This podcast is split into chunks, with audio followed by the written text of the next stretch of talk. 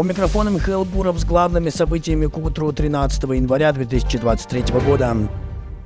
Вооруженные силы России взяли Артемовск в оперативное окружение. Об этом сообщил советник в главы ДНР Игорь Кимаковский.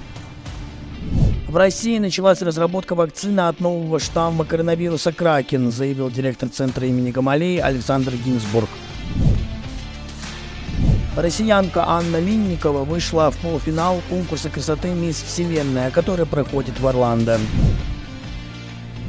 Спикер Госдумы Володин призвал дополнить Уголовный кодекс пунктом о конфискации имущества у знаменитостей, критикующих спецоперацию.